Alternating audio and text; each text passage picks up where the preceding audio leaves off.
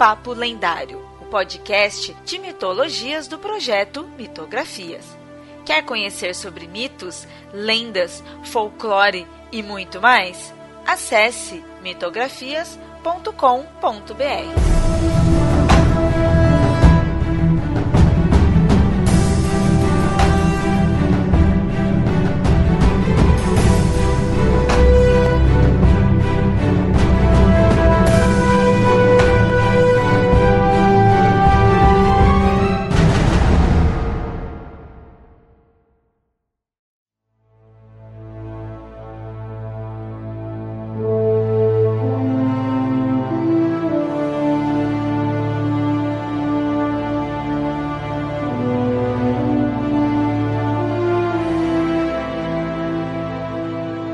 ouvintes, então nesse episódio aí nós falaremos de preconceito entre as religiões. É um episódio aberto, ouvinte, é, fique à vontade aí para acrescentar suas vivências, seus conhecimentos aí, falar o que você já passou aí de estereótipo, se já sofreu preconceito, se de repente você já causou preconceito, né? foi preconceituoso e agora se torna uma pessoa melhor, se tornou uma pessoa melhor, né?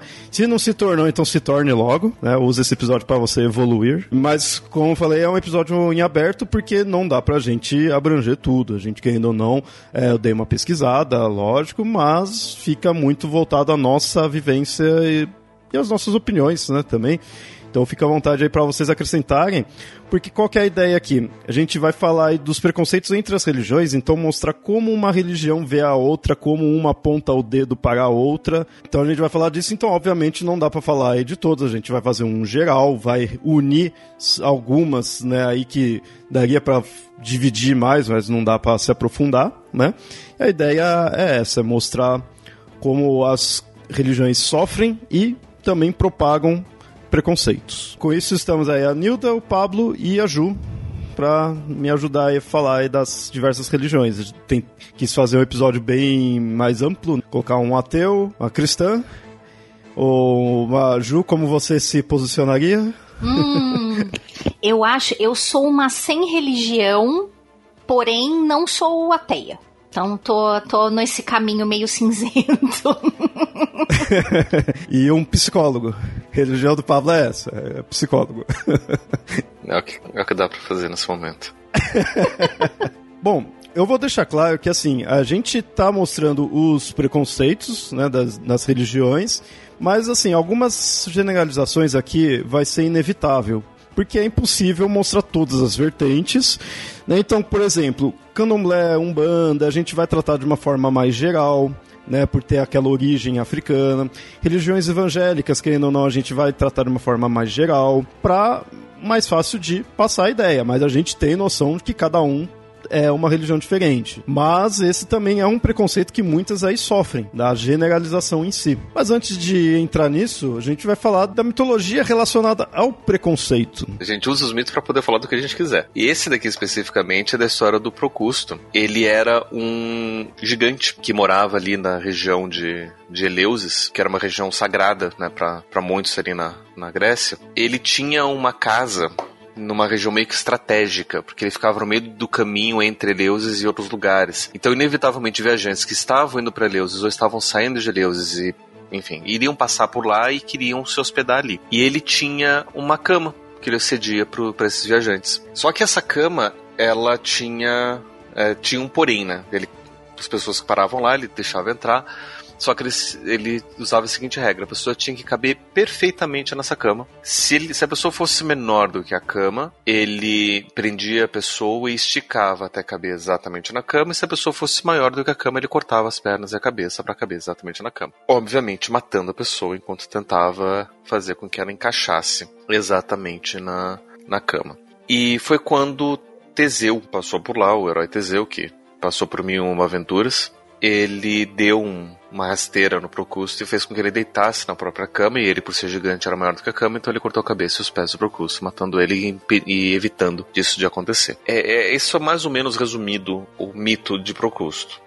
Mais recentemente, tem muita gente que tem usado a expressão da cama de Procusto para falar justamente dessa ideia de que a gente tenta encaixar alguma coisa em uma ideia já pré-estabelecida. Se a gente tem um molde, uma ideia, tudo tem que caber ali, então a gente tenta forçar as coisas para poder caber na, na ideia que a gente que a gente tem. E isso é usado uh, em, em, todo lugar. Né? Só que a gente pode usar para pensar o preconceito dessa mesma forma né, como uma ideia pré-concebida, um molde que a gente tenta forçar tudo caber ali dentro. E aquilo que não cabe dentro a gente distorce, potencialmente matando aquilo que não cabe dentro das nossas noções pré-concebidas de como que as coisas têm que ser. E ainda tem alguns elementos é, arquetípicos bem interessantes para estudar. Se a gente pega o Procrusto para pensar o preconceito, esses elementos eles acabam descrevendo muito do que, que é o, o, próprio preconceito e como é que a gente pode entender ele de uma forma melhor. Por exemplo, o Procrusto é um gigante. Em algumas versões da lenda, ele é descrito como sendo filho de Poseidon, então ele acaba carregando muitas das características do pai, né, principalmente a questão dos mares, que está relacionado muito com a questão inconsciente. Então a gente pode ver muito também do preconceito estando ligado a esses valores e questões inconscientes também. Então é difícil, por exemplo, que uma pessoa seja consciente e ativamente preconceituosa, tipo de propósito. Tipo, vou escolher manter esses valores para ser preconceituoso com relação a alguma pessoa sem nenhum outro motivo inconsciente. Sempre tem alguma coisa escondida por trás que nem mesmo a pessoa sabe por que que é.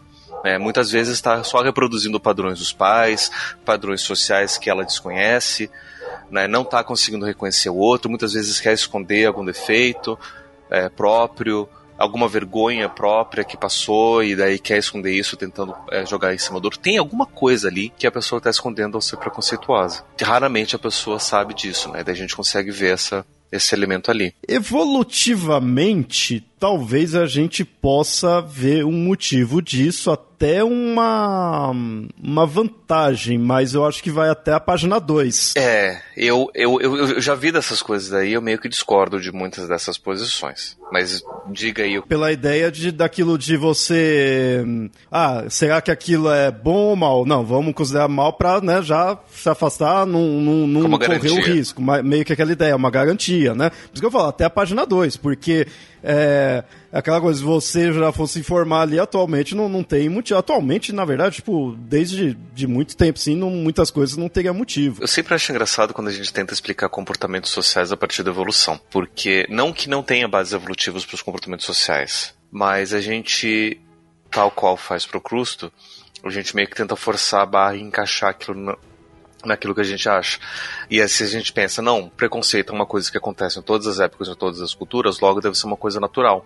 Então vamos tentar encontrar uma justificativa para poder dizer que é natural. Né? Ou seja, que vantagem evolutiva poderia ter oferecido ser preconceituoso?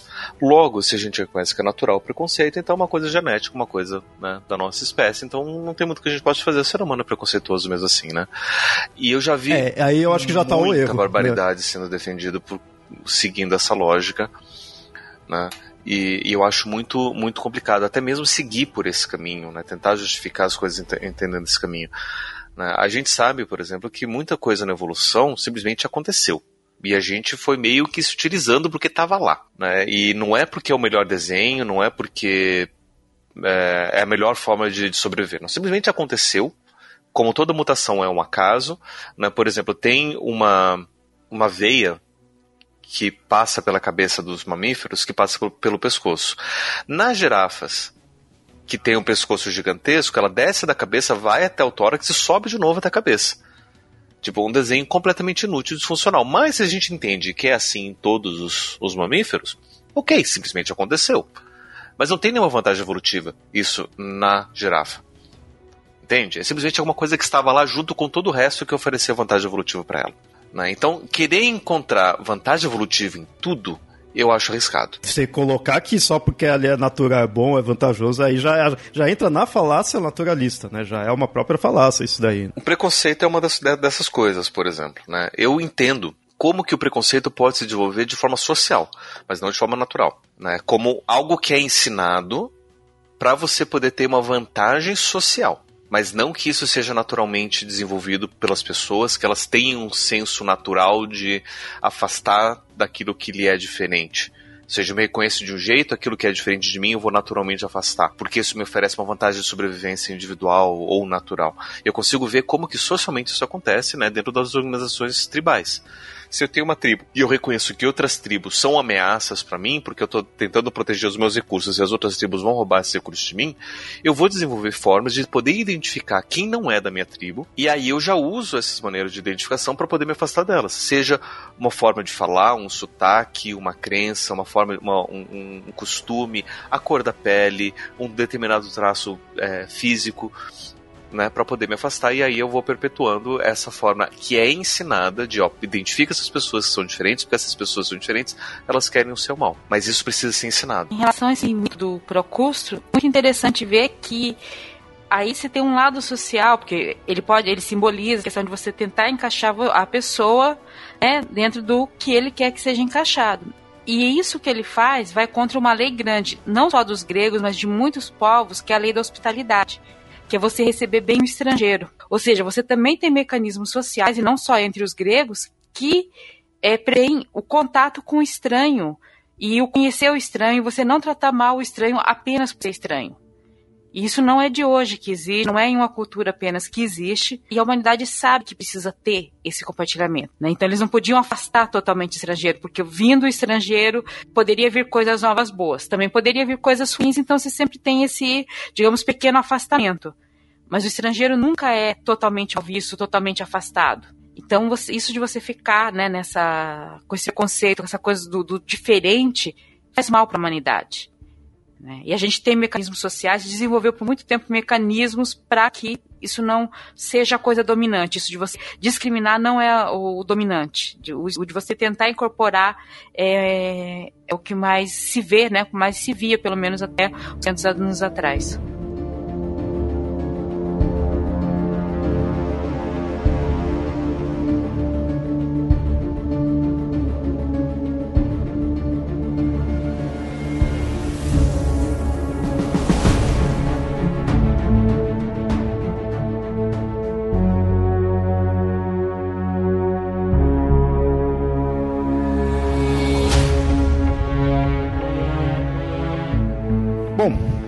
Mas aqui o foco no episódio vai ser o preconceito voltado na, das religiões e para as religiões, né? Então vamos já começar do, de alguns exemplos. É, vou puxar já o do ateísmo, então eu vou quebrar a regra aqui, porque a gente estaria falando de religiões, mas é já para mostrar o ritmo aí que vai ter, como a gente vai falar dos outros.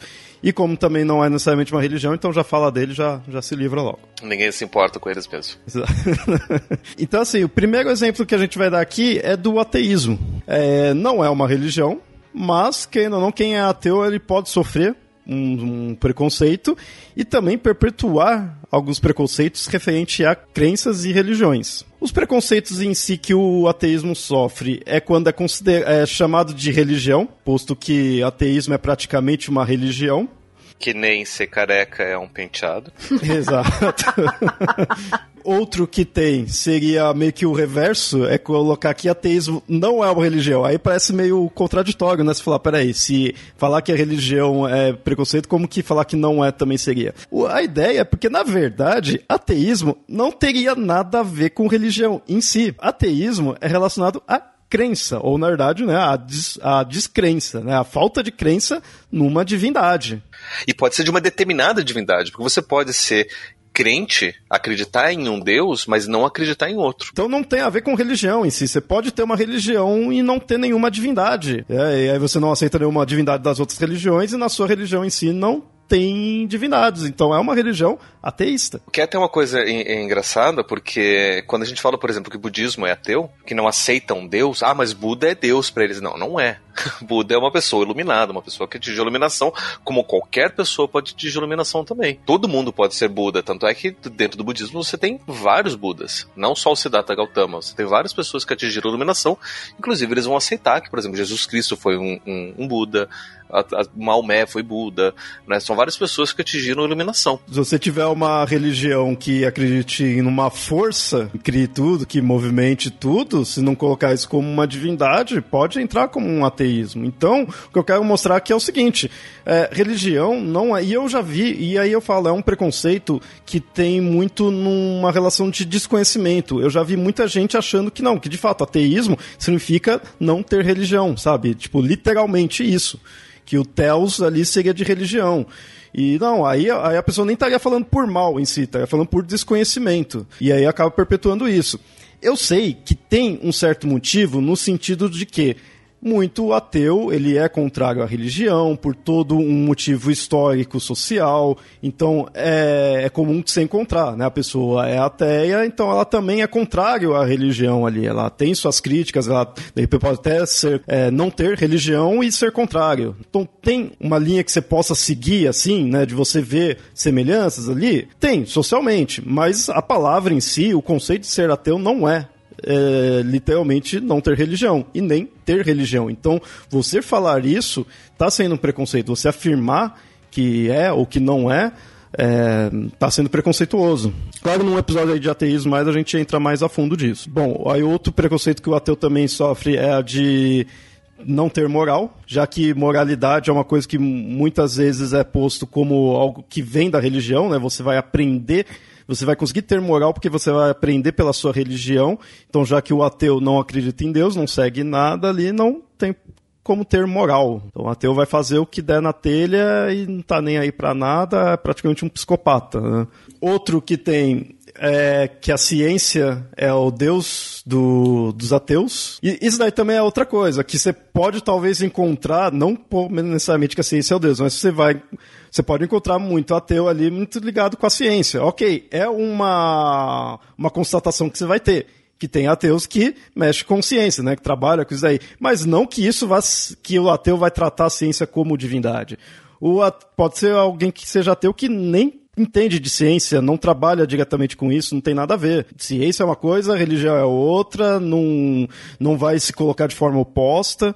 Então não tem. Isso daí é muito o ataque que se acaba fazendo. Eu não sei se o termo estaria muito certo, mas ao cientificismo, que é muito aquele conceito de colocar pessoa que coloca a ciência sobre tudo, que o que tá aí acaba até é, tendo problemas morais ali por causa né, de seguir caminhos meio meio tortos ali, usando a ciência, né? É, pessoa que não estaria nem aí para outras religiões e aí estaria trabalhando com ciência. É, a gente já fez até um papo cético, né? Mais voltado a isso, quando falava mal da, da, filosofia. Mas o que eu quero deixar aqui claro é isso. A ciência não é uma divindade para o ateísmo e ele nem trataria necessariamente como isso. Você pode ter alguém que trate assim? Pode até ter, mas, tipo, esse não é o conceito de ateu. Essa definição, esse preconceito, há duas coisas. Você vai dizer que todo ateu gosta e entende de ciência e isso não é verdade? E você vai dizer que todo cientista é ateu, isso também não é verdade. Dizer, você prende duas coisas, porque não é todo cientista que é ateu, um cientista religioso, e não é todo ateu que entende de ciência ou gosta de ciência. Tem muito ateu por aí que é anticientífico. E aí? E você desconsidera todo um histórico que teve da ciência se desenvolvendo em, é, em função de religiões. Né? E mais um é que o ateu ele não acredita em nada. Assim, teoricamente, o ateu, para ser ateu, ele não acreditaria, né, falando a grosso modo, ele não acredita em Deus, mas, teoricamente, se você não acreditar, se você não aceitar a existência de nenhuma divindade, mas se você achar aquele bagulho que deu ali na sua casa pode ser um fantasma, seja lá qual a explicação que siga desse fantasma, qualquer coisa que for, qualquer coisa sobrenatural, Ou qualquer fosse coisa. um OVNI. É, OVNI, qualquer coisa que a ciência não explique, você vai ter uma crença e você vai continuar sendo ateu. Ou até mesmo se você acreditar no que a ciência diz, mas você mesmo não se utiliza do método científico para você poder explorar e saber se, o que de fato é. Né? Porque a ciência, mais do que ser uma coleção de conhecimentos, é um método. É uma forma da gente poder conhecer. Então falar, ah, eu acredito nisso porque a ciência diz, não, por exemplo, eu acredito que a ciência, que as vacinas funcionam porque os cientistas falaram que funciona. Mas eu não vou lá e uso, eu não exploro, não estudo, não entendo. Eu não estou sendo científico, eu só estou utilizando de algo que alguém me falou, então estou acreditando estou utilizando as mesmas ferramentas de religiosos, questão de crença, de apelo autoridade, e estou acreditando em alguma coisa, mesmo não, né, mesmo sendo ateu. Sim. É, e, e, a própria questão que a gente falou inicialmente, o, se tem como ter uma religião ateísta, você pode ser dessa religião, é muito comum que você vá ter uma crença, mas não vai ser numa divindade. Então, né, já quebra isso daí também. E até aí você está criando, com esses, alguns desses preconceitos, você está criando um estereótipo do ateu cientificista, arrogante, que não tem moral, né? E que tudo para ele não teria a explicação da ciência ali, ele não vai necessariamente duvidar de nada, porque ele teria a certeza da ciência, já que é a divindade dele, e vai ser contrário a qualquer religião, né? Vai estar sempre falando mal. Isso também puxa um outro preconceito que tem, que é o coloca-se que o ateu é revoltado com Deus, né? Isso Esse é um é favorito. Isso é um dos que eu mais ouvi, assim já. E assim, até quando eu ouvi isso, muitas vezes ela mostrando assim, na verdade não existe ateu. Porque o ateu, no fundo, ele acredita sim em Deus. Ele sabe ali que Deus existe. Ou acredita ou sabe que Deus existe. E só que ele é revoltado, ele é contra Deus. De repente ele quis alguma coisa e não conseguiu, ele é infeliz com a vida que tem e ele fica revoltado. Então ele se, ele se coloca como ateu. Inclusive tem um filme bem interessante, não vou dizer que é bom, porque ele não é, é um filme muito ruim, mas ele é bem interessante, que teve inclusive várias sequências chamado Deus Não Está Morto, que ele fala exatamente disso. Um piazinho que está numa aula, ele é religioso, aula de filosofia, óbvio, e o professor é ateu, e ele está falando lá, né, não, que não sei o que, que Deus não existe. E o aluno, não sei, né? Eu acredito que ele existe. E eles começam a entrar num debate. E o professor fala, então tá, então você tem até o final do semestre para provar pra gente que Deus existe. E ele começa a trazer os argumentos mais furados, mais batidos, tipo que todo mundo já cansou de não prova nada, meu filho, pare, você tá passando vergonha. E o professor ali tentando, não, mas veja bem, não sei o que, e aí chega no final, fala, mas por que, que você odeia Deus? Por que, que você odeia Deus, professor? E o professor ele admite por que ele odeia Deus, porque ele já era uma pessoa religiosa, e daí ele pediu para salvar a esposa dele que tinha câncer, ele não salvou, a esposa morreu, e aí ele passou a ter raiva de Deus, por isso que ele é ateu. Eu preciso descobrir qual foi minha revolta aos 13 anos aí para me deixar me tornar ateu, então. Acho que foi tão traumático que eu não lembro. Mas eu, eu falo, é revoltado contra Deus. Sei lá, depende de qual Deus. É, tem muitos que eu acho muito legal. tem muitos que eu não sou. Então. Então esses são alguns dos preconceitos aí que você sendo ateu iria sofrer. Eu, pessoalmente, sendo ateu, por mais que, que esse de ser revoltado contra Deus é o que eu mais ouvi, mas nunca tive nenhum problema de medo de sair na rua ou qualquer coisa do tipo, sabe? No máximo aquela coisa assim, em alguns empregos vem perguntar, ou alguns locais perguntar, eu falo, ah, não, não tem religião. Mas só pra não, não querer ficar, que as pessoas fiquem enchendo o saco, né? Mas nada assim que, meu Deus, meu Deus não, né? Porque eu não vou acreditar.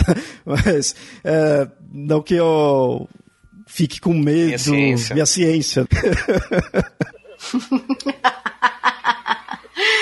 Deixa eu perguntar uma coisa para vocês. Eu sei que a pergunta que eu vou fazer, o que eu vou falar agora, isso é, é um modus operandi de muitos hospitais hoje em dia. Eu sei para que serve, para você, né, caso aconteça alguma coisa com o paciente, você não ofender, né, tomar nenhum, nenhum procedimento que ofenda a religião ou a crença do paciente.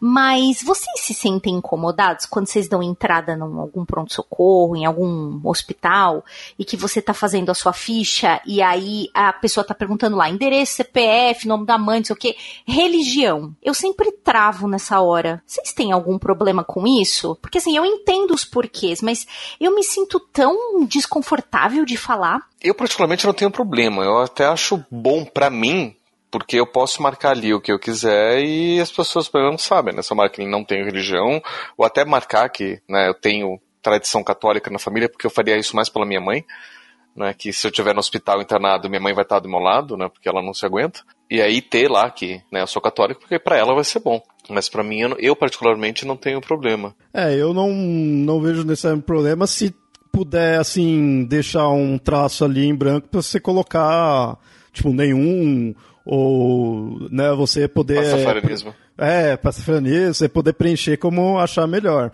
Não vejo muito problema. Vejo, talvez, nessa área de saúde, talvez, né, nunca pensar muito nisso, uma certa utilidade para, assim, ah, a pessoa vai precisar de transfusão de sangue, mas, pô, já viu que é daqueles que não, não, não fazem, é sistema de Jeová, então você já né, tá preparado para aquilo. De repente, talvez aí tenha uma certa utilidade. É, nunca tinha parado, na verdade, para pensar muito nisso.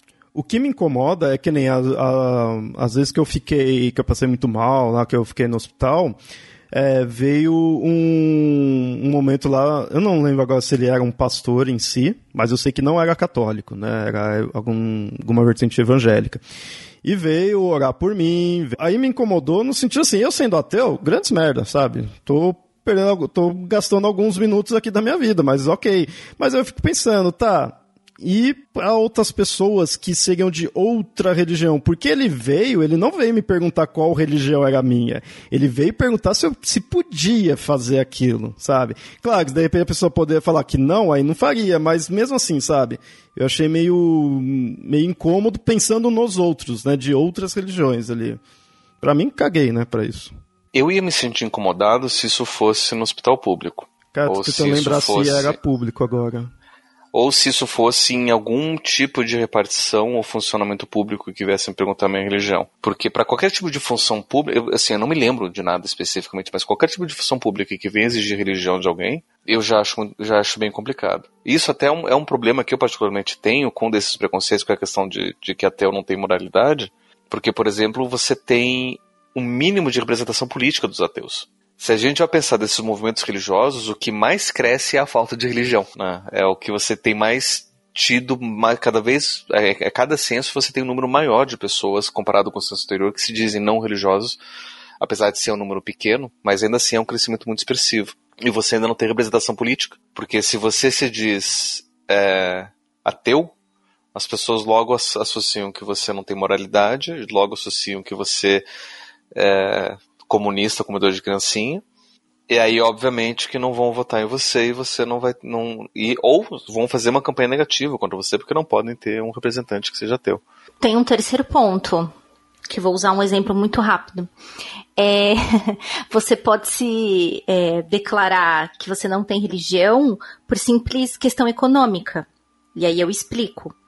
Na Alemanha, muita gente se declara hoje ateu ou que não tem religião porque quando você declara que você tem uma religião, principalmente católica, apostólica ou protestante, que são as duas maiores, você tem que pagar um impostinho para a igreja isso, isso sai do seu bolso. Então, é, dizem que hoje existe, assim, é um número recorde de pessoas que dizem que não tem religião porque elas também não querem pagar o imposto, não querem perder o dinheiro. Então, temos aí um, uma outra, um outro, um outro ladinho do caminho. É porque é, eu, acho, eu sempre achei que esse imposto que se pagava na Alemanha era o dízimo, que já era descontado automaticamente. Tanto que houve uma batalha jurídica com o bispo uh, seria o chefe dos bispos da manhã, ele fez uma batalha jurídica e ganhou. Se a pessoa não paga um imposto, se declara que não tem religião, todos os padres autorizados a negar a dar qualquer sacramento para essa pessoa família dela. Porque se ela não pagou, ela tem é, o direito de receber isso. Porque ela se declarou não cristã, não católica, não que não pertence a nenhuma religião. Então, que estava acontecendo de muita gente não pagava, mas aí depois queria o batizado, que, né? É, queria é, fazer os ritos católicos. Aí esse bispo falou: não, se você não paga o imposto, também não tem rito católico. Os judeus também, se você, é, não só nas católicas, nas protestantes, mas também o judaísmo, eles, é, se você se declara existe, elas são financiadas por impostos religiosos, então você também paga uma, uma parte da, no, do imposto, né? Quando é coletado o imposto, você também pagaria. Bom, mas até agora a gente foi falando aí do ateu, parece que o ateu aí, então, na verdade, é muito oprimido, então, na verdade, ele é bonzinho, é a melhor pessoa que tem, mas não. Não? Ateus também não é, infelizmente. Eu, eu posso até ser, eu sou, eu sou, eu sou, eu sou, mas outros não. Uma, um ensinamento que meu pai sempre deu e que eu levo até hoje, eu vou levar até a vida, é que babacas existem em qualquer lugar. Né, em todo lugar.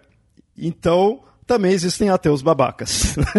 e aí que trazem o preconceito. O preconceito que eu vejo mais comum que um ateu ele se põe e o problema é que isso daí alimenta os preconceitos que o ateísmo em geral vai sofrer é que ele se põe como acima dos outros, de é, mais inteligente, né? É bem uma arrogância mesmo, né? Porque ele sabe que não existe esse amigo imaginário que muita gente tem.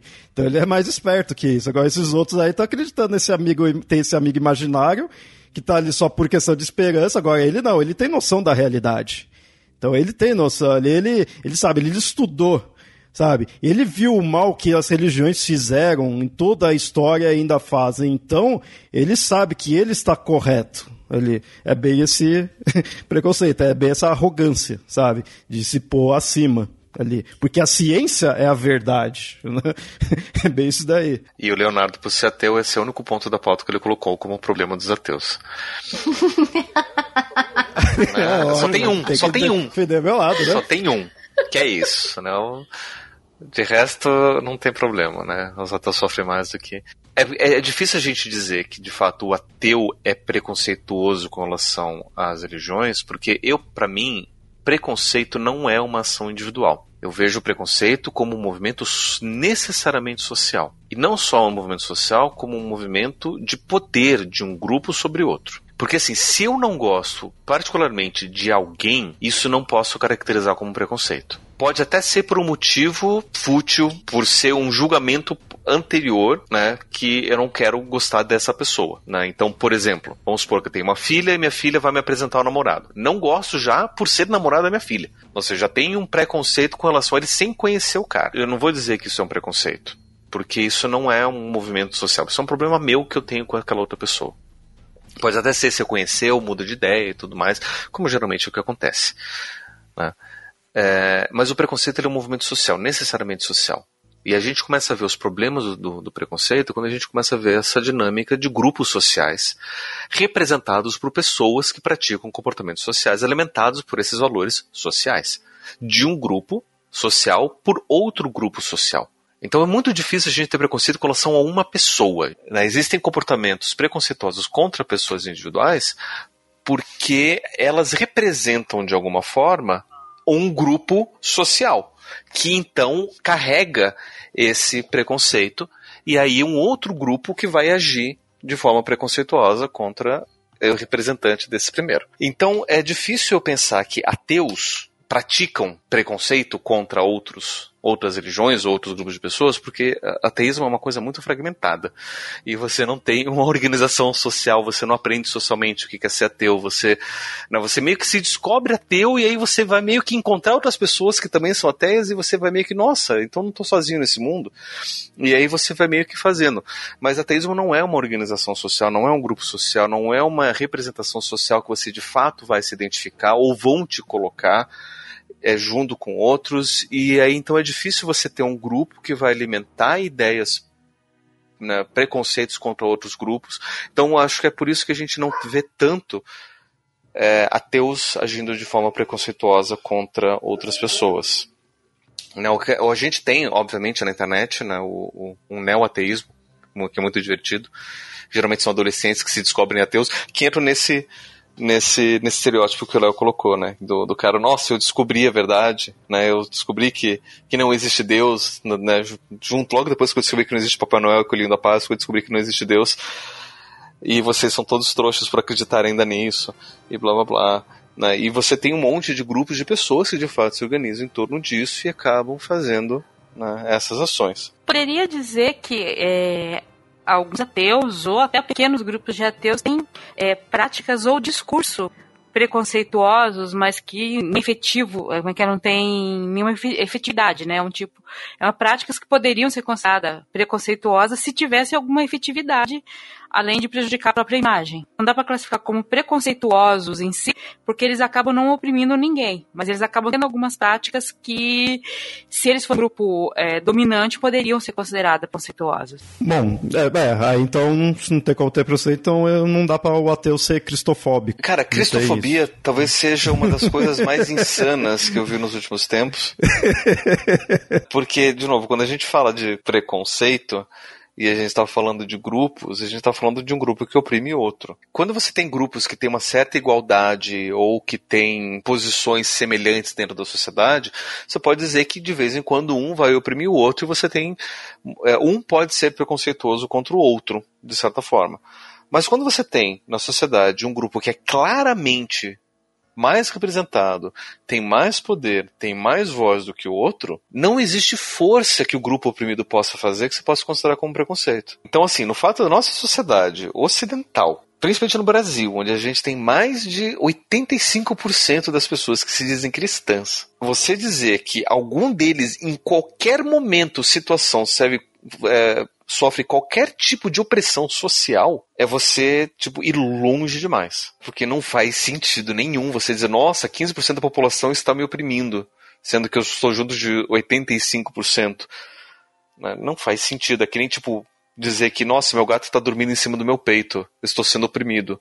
Coitado de mim, não posso trabalhar hoje, chefe, estou sendo oprimido pelo meu gato. É, eu acho que uma grande diferença é quando a pessoa chega para você e de alguma maneira faz uma piada de mau gosto, não estou falando da natureza da piada, ou que ela diz para você que o que você acredita é uma besteira, e outro ponto é você não poder sair de casa e tomar uma pedrada na cabeça porque você tá vestido de branco. Eu acho que é, é, é muito, as coisas são muito diferentes, né? Eu sempre falo que eu sou uma pessoa, apesar de não religiosa, ter, ter os meus trabalhos, enfim, as coisas assim, eu sou uma pessoa muito, muitíssimo privilegiada, porque eu nunca saí de casa e nunca me apontaram o dedo e me chamaram de, de, de, de alguma coisa, ou nunca tentaram colocar fogo na casa que eu frequentava para performar um rito ou uma religião, né? Eu acho que as pessoas ficam dizendo, ah, mas todo mundo fala mal de mim, mas assim, a gente precisa ver até que ponto você, você será preso porque você está performando a sua religião, porque você tem algum símbolo que você carrega no seu peito, numa, numa corrente, ou que você tenha alguma camiseta com algum dizer, ou que você tenha alguma tatuagem. Eu acho que as pessoas também precisam entender que há esse grande, né, gap, né, esse grande pedação aí, esse fosso entre uma piada de mau gosto e você poder ser morto porque você faz parte de uma religião ou não faz.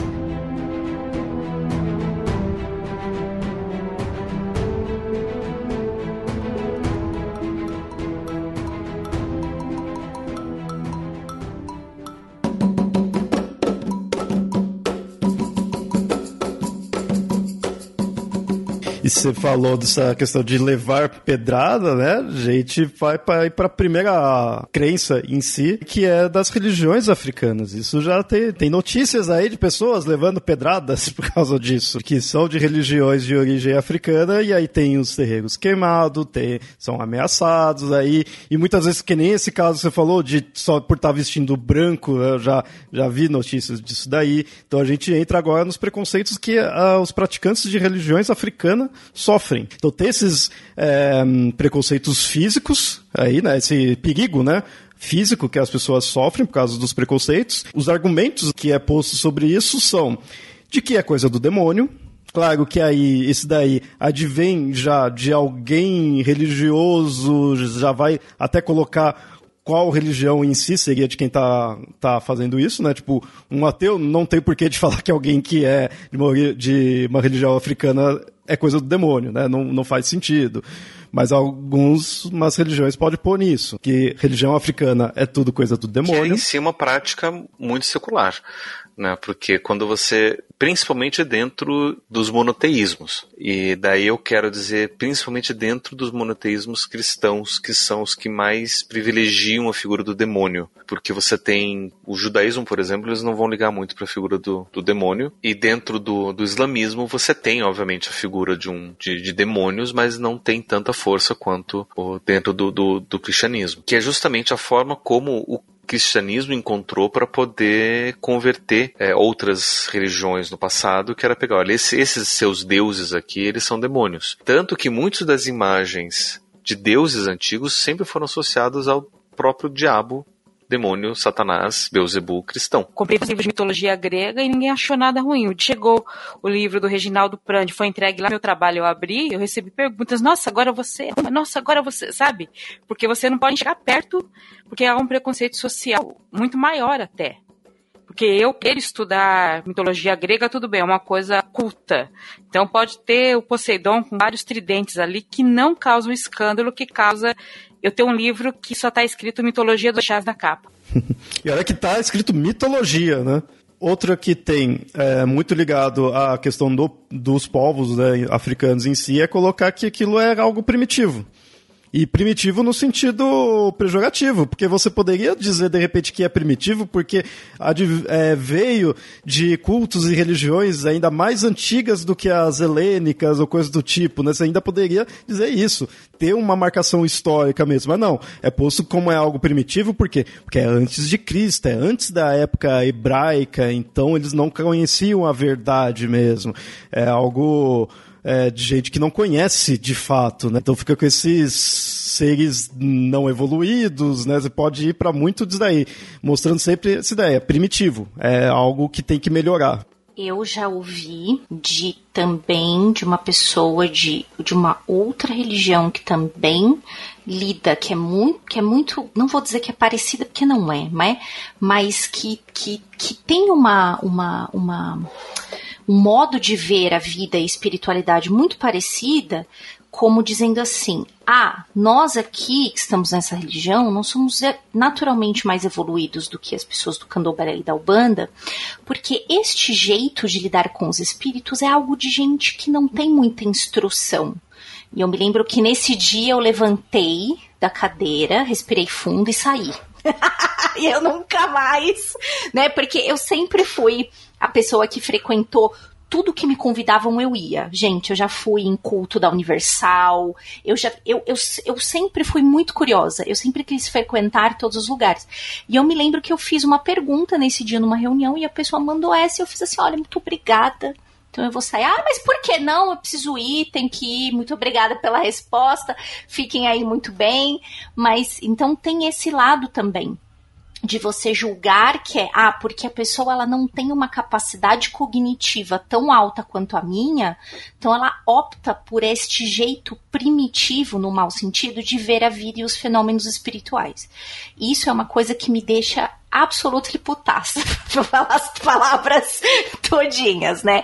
Sacanagem, né, gente? Oh, você pode ter vários argumentos, mas não esse, né? Não, é aquela história do, daquele juiz que disse que o candomblé não era religião porque não tinha livro. E, religiões são regiões que têm livros. Né? O fato de você estar tá passando a mesma história há milênios, né, há, há mais de mil anos, contando a história, e a história sempre ser lembrada pelo mais velho, não é uma coisa boa. Tem que estar tá escrito, né? Mas o que eu achei engraçado é porque se, se esse for um critério, então o passafaranismo é uma religião. É, sim, porque sim. o passafaranismo tem um livro oficial.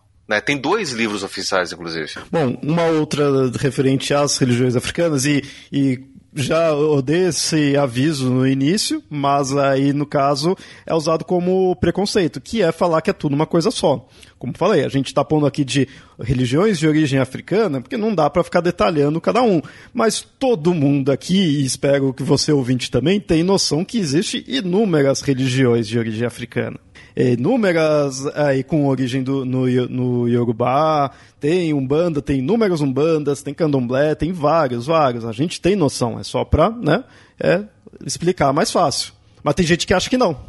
e, e outra também, outro preconceito que tem, eu, eu imagino que isso daqui seja mais do da Umbanda, até porque quando eu vi isso daí na pesquisa foi mais de umbandistas, né, falando, é, pondo que quem está de fora vai ver, vai achar que é tudo espiritismo, né? Porque tem uma linha histórica que se relaciona, até tem, né, com questão do espiritismo, kardecismo ali, você, você vai até a Umbanda, tudo tem uma linha, mas não significa que seja a mesma coisa. Claro que também tem muito questão das pessoas poderem se proteger mais disso, então, né, ser único em espiritismo. Então tem motivos, tem motivos, mas você achar que é, é, na verdade é espiritismo, é a mesma coisa, também é um preconceito, né? Esse e o anterior, eu acho que pode muito ser preconceito de desconhecimento mesmo. Muitas vezes a pessoa não vai achar que é por mal em si, mal caratismo, né?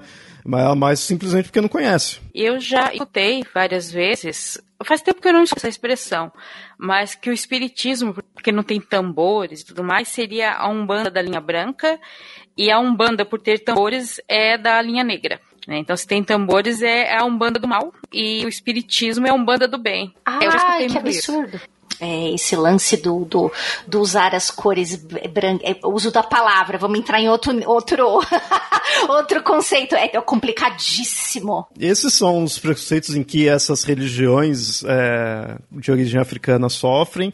Eu acho aqui no Brasil é muito marcante isso. Eu fico curioso para ver como que são em outros locais, né, na própria África em si, ou né, nos diversos países ali da, da África, porque eh, tem outras religiões que. Eu tenho uma história. Opa, opa, Então, conta aí. Eu tenho um, eu tenho um, um exemplo para você. É, é, a gente lá no Magicando entrevistou. Eu, eu acho que eu já vou falar porque já vai ter saído. Então, mas vocês guardem o, o segredo, tá? a gente, quando a gente entrevistou o Nazi, né, o vocalista do Ira, porque ele é uma, ele é uma, uma das pessoas aqui no Brasil que estuda o Ifá, né? Há mais de 10 anos, ele é super praticante na religião, ele já foi para a África, ele já fez vários ritos lá e aqui, enfim, e ele contou histórias assim muitíssimo interessantes sobre como é a convivência é, entre religiões onde ele foi ele falou mais especificamente da Nigéria. E ele disse que lá, né, existem as pessoas que ainda estão, né, que, que praticam Ifá, existem pessoas de várias religiões, existem pessoas que estão no, no neo, existem religiões neopentecostais, e ele disse que ele viveu uma, uma situação muito legal que foi, é, eles foram performar um rito, é, em um local e na frente tinha uma igreja neopentecostal. E aí tava tendo o culto, na, eu não sei se acho que é o culto, né, que fala, na, na, na igreja neopentecostal. E aí fizeram o culto, enfim, ok. Quando começou o rito do Ifá no, no, no terreno da frente, como já tinha acabado o culto neopentecostal, todas as pessoas que estavam dentro do culto foram até a porta de onde estava ocorrendo o Ifá e começaram a acompanhar a batida do tambor com palmas, com cânticos. Por quê? Eles dizem, e aí ele achou super esquisito, e aí explicaram para ele o seguinte: que essas pessoas optaram em suas vidas pela religião neopentecostal, mas que elas têm um respeito profundo pelo que elas dizem que é a, a religião original então, eles respeitam, então eles foram, eles ficaram batendo palmas, eles é, participaram, entre aspas, do que estava acontecendo nos cânticos tal, porque eles têm um extremo respeito pela religião. Eles sabem que, que é, existem milhões, mas que ah, aquela ali é a religião da minha avó, da minha bisavó, então eu tenho que prestar respeito também. E ele falou que ele achou isso extremamente curioso. E eu também fiquei bem assustada de saber que isso existe feliz assustado e feliz ao mesmo tempo. Olha só, interessante. Esses foram os preconceitos que essas religiões sofrem, e agora, preconceitos que praticam eu não sabia, sinceramente, eu não saberia dizer muito bem. Eu sei que tem certas rixas entre, de forma interna, né, assim, entre é, diversas linhas, diversos tipos de umbandas, ou do, entre o candomblé, coisas do tipo. Mas não necessariamente seriam preconceitos, né? É algo que eu não cheguei a encontrar em si. Algum ouvinte aí, se já viu algo assim, porque eu, de repente, pode até ter, mas de fato é algo que eu não até deixei o espaço aqui na pauta, mas não pude preencher porque na minha pesquisa não encontrei casos de preconceitos advindo de pessoas dessas religiões. Aí tem dois fatores que podem contribuir para que a gente possa não ver isso acontecer. Primeiro, são grupos sociais muito pequenos no Brasil. Então você não tem um movimento tão grande de pessoas que fazem isso, né? Para a gente poder ver um movimento de preconceito, você precisa ter um grupo social que seja relativamente grande. Né? Um, um exemplo que eu gosto de pensar no mundo, por exemplo, é pensar que uma das maiores religiões do mundo vai ser o islamismo. Né? Se você vai contar pelo número de, de, de, seguidores do mundo, é talvez a maior. Só que tem regiões do mundo onde o islamismo é minoria, onde não tem tanto, como por exemplo no continente americano, principalmente nos Estados Unidos, onde sofre bastante preconceito. E tem regiões na Ásia também onde eles são minoria. Né? Tem, agora não me lembro qual é o país exatamente, mas tem um país de maioria budista que persegue islâmicos.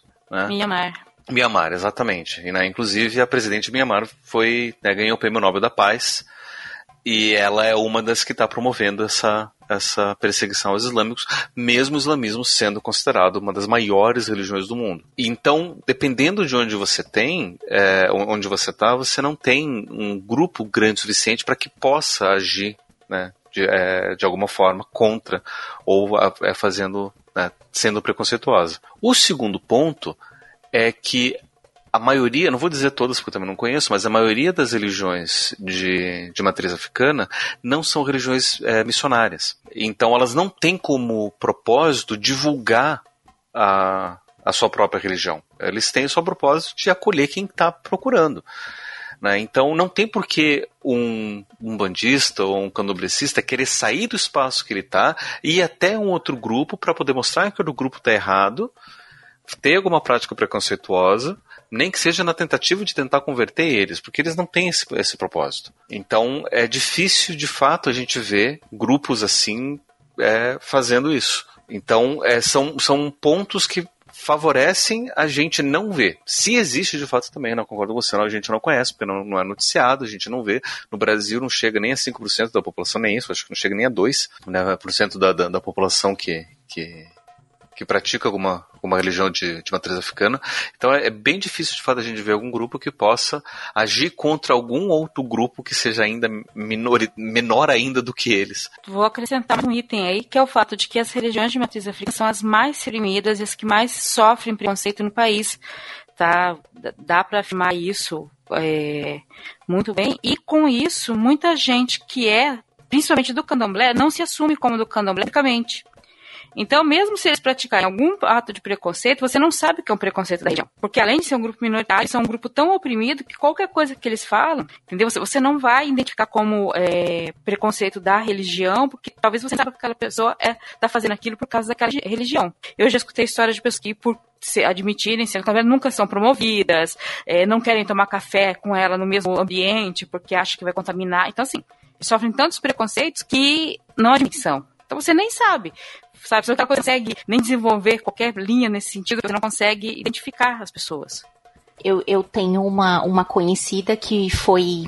Rola todo um processo, eu não posso entrar em muitos detalhes porque rola um processo na justiça, mas ela foi demitida porque o chefe dela soube que ela era do candomblé e ele disse assim: Olha, se eu estou trabalhando com uma pessoa que tem capacidade de matar um cachorrinho e um gatinho, para fazer para fazer macumba, o que que você vai, o que que você pode fazer aqui dentro contra nós? E demitiu ela. E aí ela falou: "Oi, você tirou isso de que lugar, né?" não vou falar aqui, porque vai, você vai teria que bipar, né? Mas enfim, é, e aí rola todo um processo na justiça por causa disso, porque essa pessoa simplesmente descobriu e na, na outra semana já estava rondando comentários no, no, local de trabalho, é, para tomar cuidado com ela, e aí ele mandou essa frase que e ela perguntou o que estava acontecendo, porque que as pessoas estavam se afastando dela, e principalmente ele estava cochichando pelos cantos, e ele mandou essa frase para ela. Então, é, é, isso, isso é muito grave, né, acabar com a sua vida profissional e, e, só porque você tem X ou Y como religião, né? Bem complicado.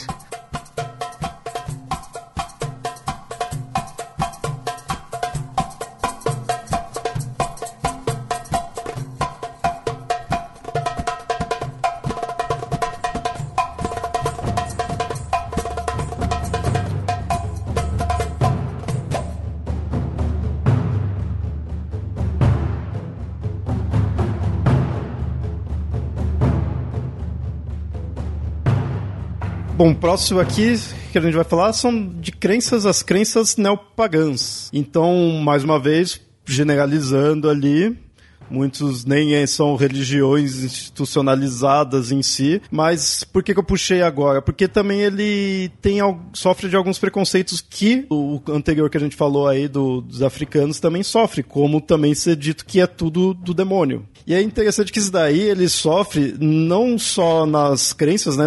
Não só quem segue alguma crença desse tipo, como também só de você, sei lá, de repente você ir atrás de algo assim, você, se interessar, né? você tá ali com a camiseta preta, né, alguma banda, tudo, puxa, né? É, pra pessoa de fora, às vezes é tudo a mesma coisa, né? Então põe isso, de ser tudo do, do, demônio, de ser também tudo uma coisa só. A gente tá generalizando aqui, mas muita gente nem vai saber a diferença, vai pôr que é tudo adorador do demônio. Eu, pessoalmente, vou até ser sincero, eu tenho muitas críticas a algumas crenças nessas neopagãs, mas cada um tem o seu estilo ali, eu sei que são separados, são coisas diferentes, e também se é pra falar de crítica, eu critico qualquer religião. então eu não sou preconceituoso, que eu falo mal de todas já de uma vez. Ai, que horror! né? é, é o que dá esse ateu satanista aí. E, e aí esse do neopagão, ele é, também tem, tem essa, né, de ser tudo demônio, ser tudo uma coisa só, é coisa de adolescente, tipo, ah, esse daí não, não, não sabe o que é da vida, tá indo pra esse caminho aí, então vamos vamos levar para a religião de verdade, é, né? só quer confrontar os É. pais, ele só quer confrontar os pais, é por isso que ele tá fazendo isso. E aí, aí puxa outro que é falar que é só modinha, né? Então, ah, pode, é, pode ser só uma modinha na vida da pessoa, que é só pra ser adolescente, como também, ah, isso é só coisa de agora, daqui a pouco passa aí na, na sociedade, né? Coisa de agora. assim. E o que eu já vi isso falando, que eu acho muito bizarro, que é falar que isso daí é, é desculpa pro pessoal fazer suruba, né? Ah, o pessoal quer ir na floresta e ficar se pegando, então põe que é dessa religião só pra fazer isso, né? E aí eu queria saber o que, que a Ju tem de falar disso. eu sempre brinco que todo mundo que estuda isso, ou como, ou que tem como religião, ou como estuda, como está dentro de certas escolas de ocultismo, é tudo colocado também dentro do mesmo balaio, né? A pessoa que acredita é, num, num sistema é, politeísta, é, existem religiões neopagãs que também não são politeístas, que são monoteístas. Então, assim, é, é, é tanta coisa diferente, mas é todo mundo colocado dentro do mesmo balaio. Também quem não acredita nisso como religião. Mas aí então a gente acaba se conhecendo, sabe? Porque fica meio que assim, é, os outsiders. Então, por isso que eu falo, né? Parece que é muito tipo, ah, eu tenho uma história pra contar, mas todo mundo que é meio que assim, um bandista, candomblessista, que é neopagão, que é, é meio, é meio tudo amigo, entendeu? Porque assim, meio que acontecem as mesmas coisas, não não em níveis iguais, que eu já falei aqui, né, que é muito diferente, mas a gente meio que acaba se juntando, se conhece e tal. Também porque a gente não vai ficar julgando o coleguinha pelo que ele acredita ou não, né? Que a gente já passa por isso. Mas é, ah, esse negócio de, de ser do demônio, ixi, desde sempre, né? Porque você citou a Wicca, né? A Wicca é, é, tem vários ritos, né? Todos os, os sabás, tal, que contam as histórias. E tem o deus cornudo, meu Deus, ó lá, o diabo. Tem um cara que é chifrudo, né? Então, assim, isso com certeza tem muito, mas... Eu não sei se eu já estou me adiantando na pauta, mas mas dentro das próprias é, desse desse próprio grupo existe também um Ah, isso que eu ia preconceito. perguntar. é, opa, mas, sem, mas sempre, né? Quem fala que não tem é mentira. Porque você tem sim, você fez, você faz uma piadinha assim, e eu não me eximo dessa. Eu faço, eu sou péssima, estou tentando muito melhorar isso, mas existe, por exemplo, uma existem mais discussões, eu acho, não sei se é preconceito, mas existe mais vocês me digam se vocês acham isso. Mas é mais uma, uma discussão assim.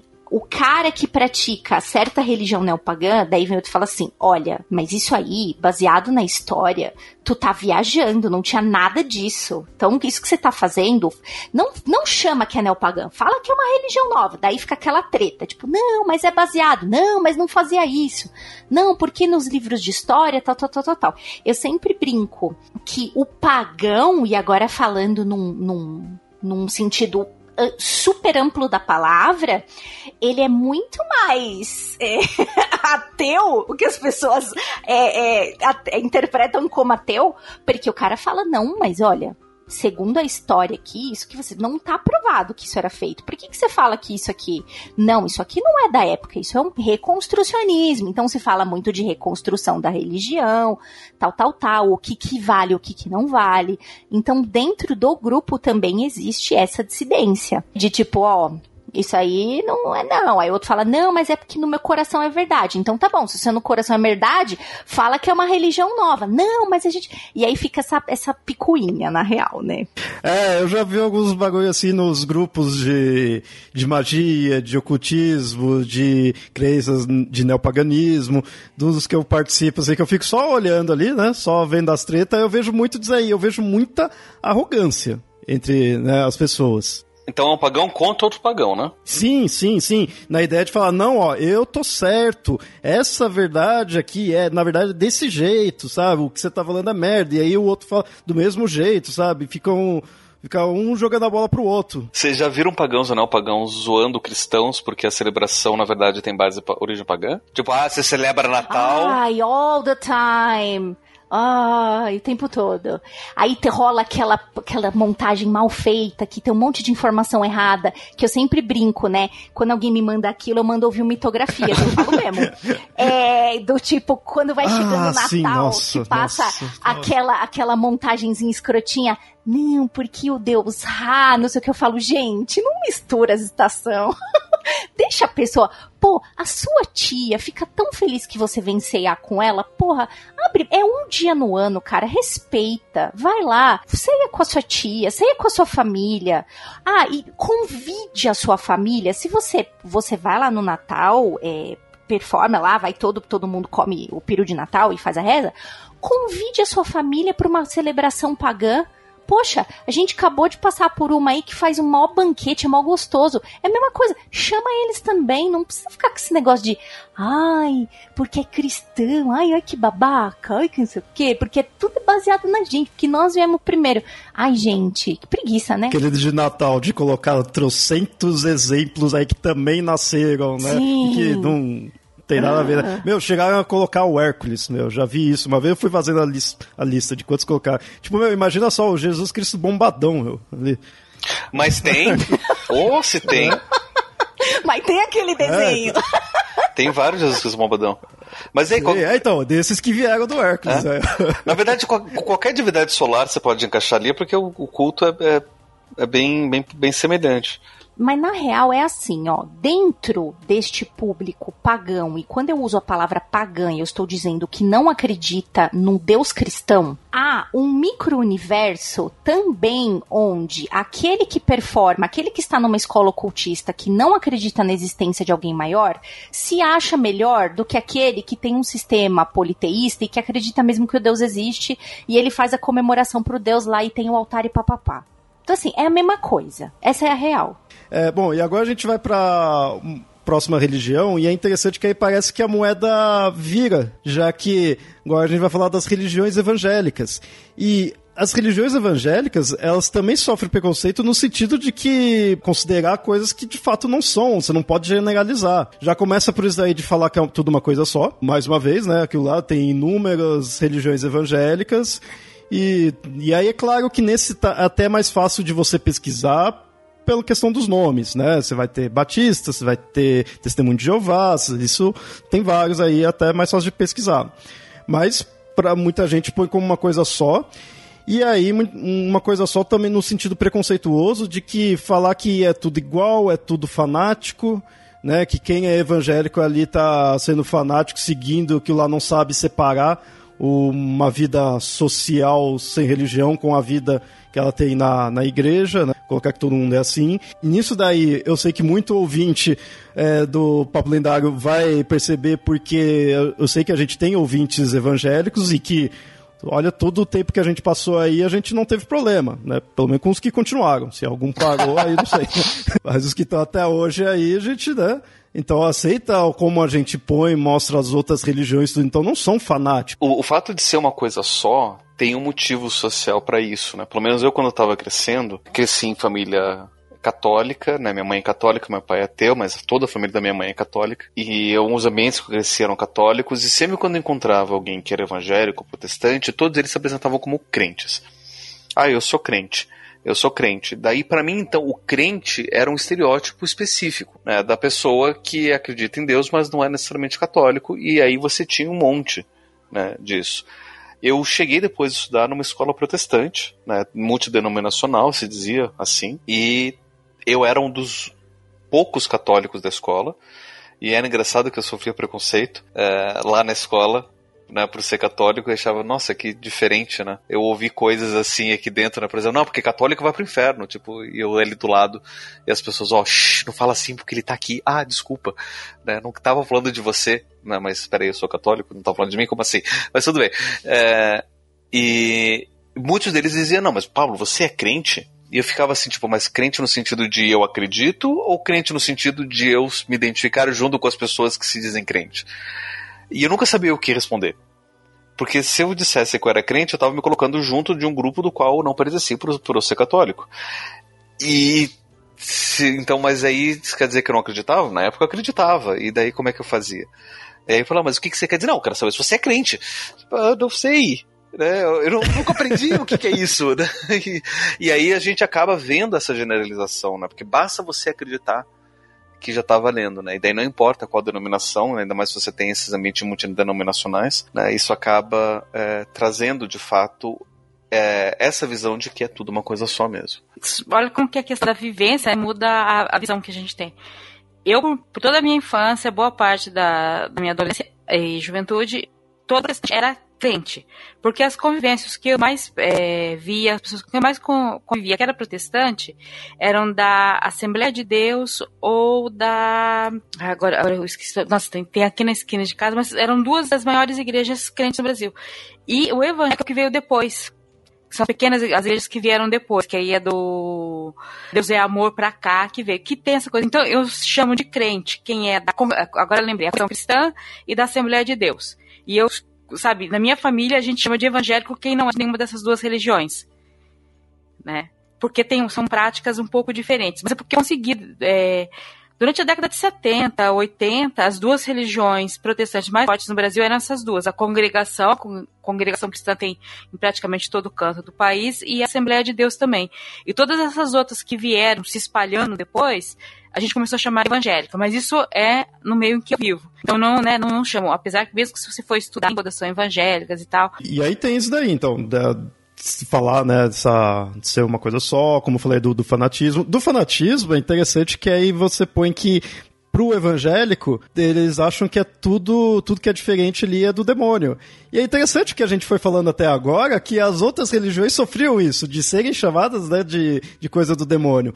Por outro lado, você dizer que o, todo evangélico pensa assim, não, né? Você vai encontrar algumas pessoas religiosas, se é evangélico ou não, ou seria cristão, né, digamos assim, você pode pôr que a pessoa acha que o que é diferente é do demônio, mas não que todo mundo é assim.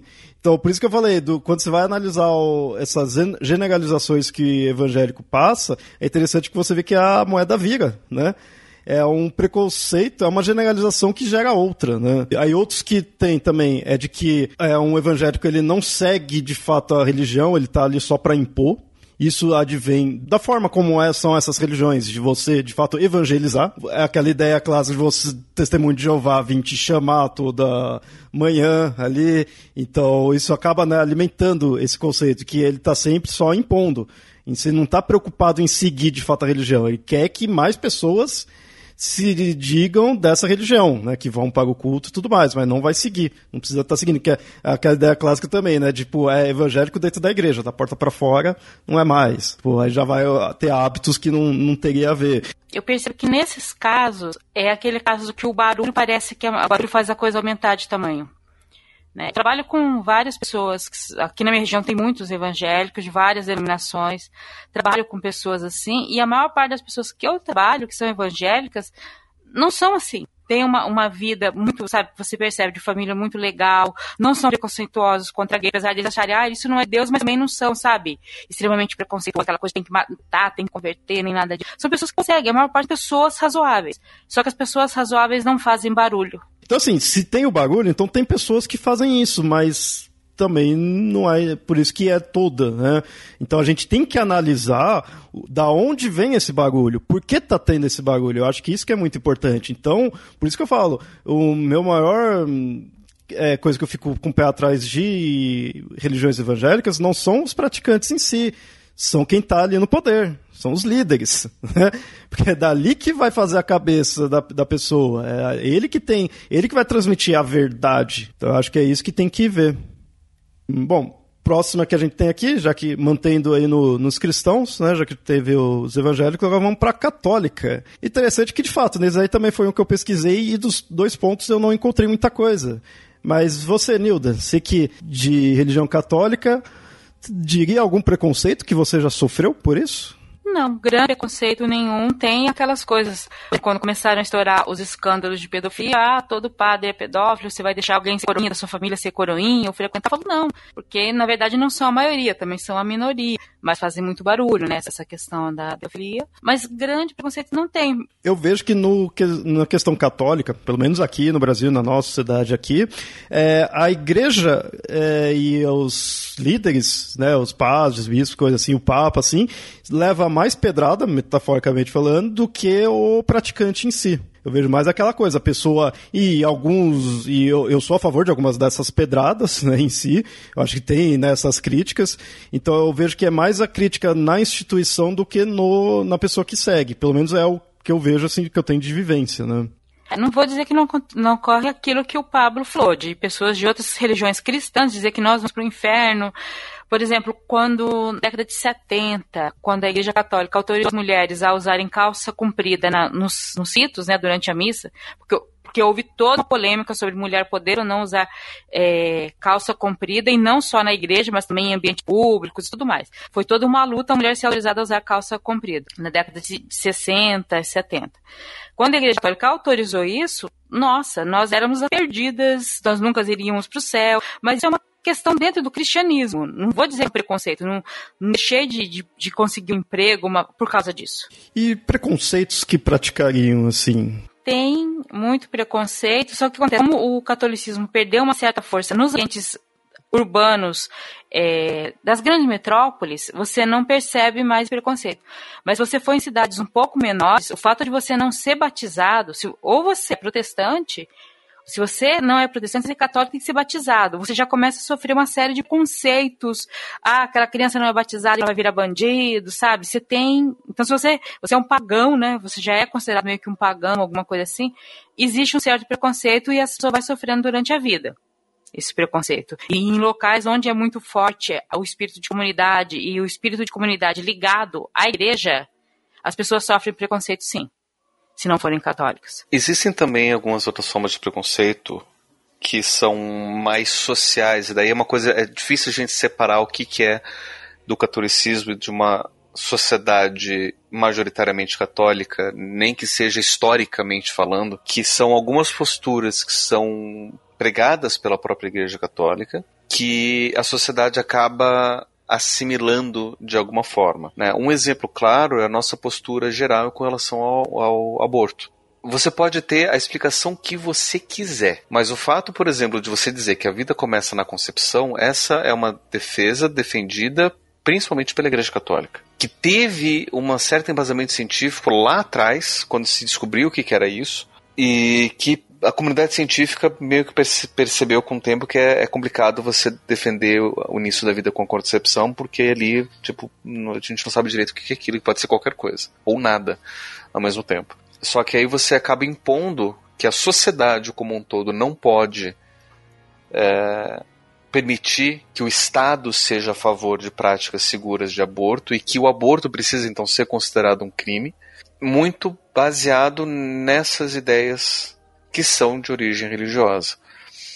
Só que daí, a ponto de você dizer que esse é um problema da religião e não um problema social, fica um, um, campo meio difuso, porque na nossa sociedade, principalmente, é difícil você diferenciar uma coisa da outra, mas tem todo esse, esse caminho também. Então a gente pode pensar que tem né, uma forma de preconceito, né, e, e, e, é complicado também, né, até um pouco tempo atrás, pelo fato da Igreja Católica não aceitar, por exemplo, divórcio, não aceitar a procriação fora do casamento, mulheres divorciadas e mães solteiras eram excluídas do, do, do, convívio comunitário das comunidades católicas e, consequentemente, também muitas vezes elas ainda são excluídas das práticas sociais. E a gente não sabe direito por que a gente exclui, simplesmente a gente, aprende, a gente aprendeu a excluir essas mulheres e a gente acaba arranjando desculpa, como por exemplo, tipo, ah, não vou contratar uma mãe solteira porque ela não vai trabalhar tanto, porque ela vai ter cuidar do filho, não vai ter o pai para poder ajudar, né, como se o pai ajudasse alguma coisa mesmo com as, com as casadas. Né, por mais que o pai ajude, a gente sabe que a responsabilidade toda cai sobre a mãe. Né? O pai sempre vai ter lá, não, eu não vou sair do trabalho porque tem a mãe para cuidar e a mãe larga o trabalho. Né? Nesse sentido. Eu não estou dizendo que todos os pais são ausentes. Mas socialmente é isso que acontece. Né? Então, é, mas com a mãe solteira isso acaba sendo mais forte. E eu não consigo conceber que isso é uma questão social. Do tipo, ah, não, mas para uma empresa é, não faz bem que contrate uma mãe solteira. Eu não consigo pensar nisso. Né? Para mim, isso é consequência também dessa postura que era defendida até porque dois anos atrás pela Igreja Católica. Quando a gente tenta fazer um, um, um levantamento assim na cabeça rápido, vem muito mais o preconceito que o neopentecostal aplica do que o católico. Mas eu acho que talvez tenha um pouco a ver, porque assim, a religião católica, gente, ela está aí há tanto tempo estabelecida e ela está aí há tanto tempo, muito mais tempo do que muitas outras religiões. E eu acho que a política de redução de dano da Igreja Católica teve que ficar muito boa ela não é 100%. A gente sabe que acontece, né? Não, não, não vamos é, citar grandes problemas, mas assim, eu acho que a política de redução de dano da Igreja Católica é uma coisa que ainda se presta muita atenção nisso. Então eu acho que talvez muita coisa não nos apareça mais, porque é de, ó, oh, gente, não, não, vamos falar, não vamos mais falar disso, porque hoje não cola isso aqui. Tá, tá errado né? A gente sabe como toda boa religião tem pessoas maravilhosas e que realmente dizem não, olha, isso aqui realmente foi errado, o que a gente fez foi errado. A gente tem vários pronunciamentos do Papa atual super bacanas dizendo, olha, realmente tivemos culpa nisso aqui. Ah, demorou muito tempo para reconhecer. Pô, reconheceu. Né? Vir alguém e admitir que, olha, fizemos isso aqui errado, para mim já é um negócio assim, muito positivo. Mas eu acho que a política de redução de danos é muito mais assim, é, foi muito trabalhado, né? É muito tempo aí estabelecido como uma grande religião, uma religião forte. Então, eu acho que, assim, dentre os próprios católicos também existe um, um, uma conscientização do tipo, ó, oh, isso aqui não cola mais, né, gente? Isso aqui foi 1900 Guaraná de rolha. Olha, hoje a gente tem assim, assim, assado. Eu acho que tem uma grande, pelo menos os católicos que eu conheço, tem um, eles conversam muito né, sobre o que que era um tabu e hoje dentro da religião, poxa, isso não é mais, a gente precisa ver isso com outros olhos, tal.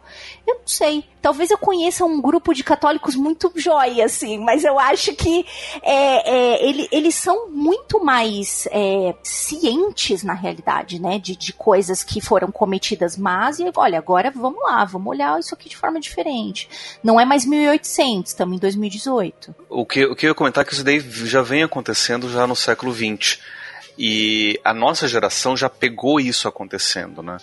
Porque você tinha uma postura muito mais forte até o Concílio Vaticano II, que foi na década de 1960, que começou com um Papa, continuou com outro e terminou com o terceiro. Né? Então foi todo um, um movimento, não teve um, um, um, único representante, mas quem acabou colhendo os frutos disso tudo foi o Papa, Papa João Paulo II, que é tido como um dos grandes papas, um dos, dos papas mais carismáticos né, é, da, dos últimos tempos. Né? Agora o, tá, o, o Papa Chico está tirando o, o, trono dele disso. Né? Mas o, o que. Só que, assim, teve muita abertura a partir do Concílio Vaticano II né, para aceitar novas práticas, para ter mais diálogos é, com outras religiões, porque até então a igreja era muito fechada. Né? Ela tinha posturas muito fechadas com relação a dogmas, com relação ao ritual, com relação a uma série de coisas internas que acabava demonstrando um fechamento social e a postura, obviamente, dos, do, dos seus praticantes.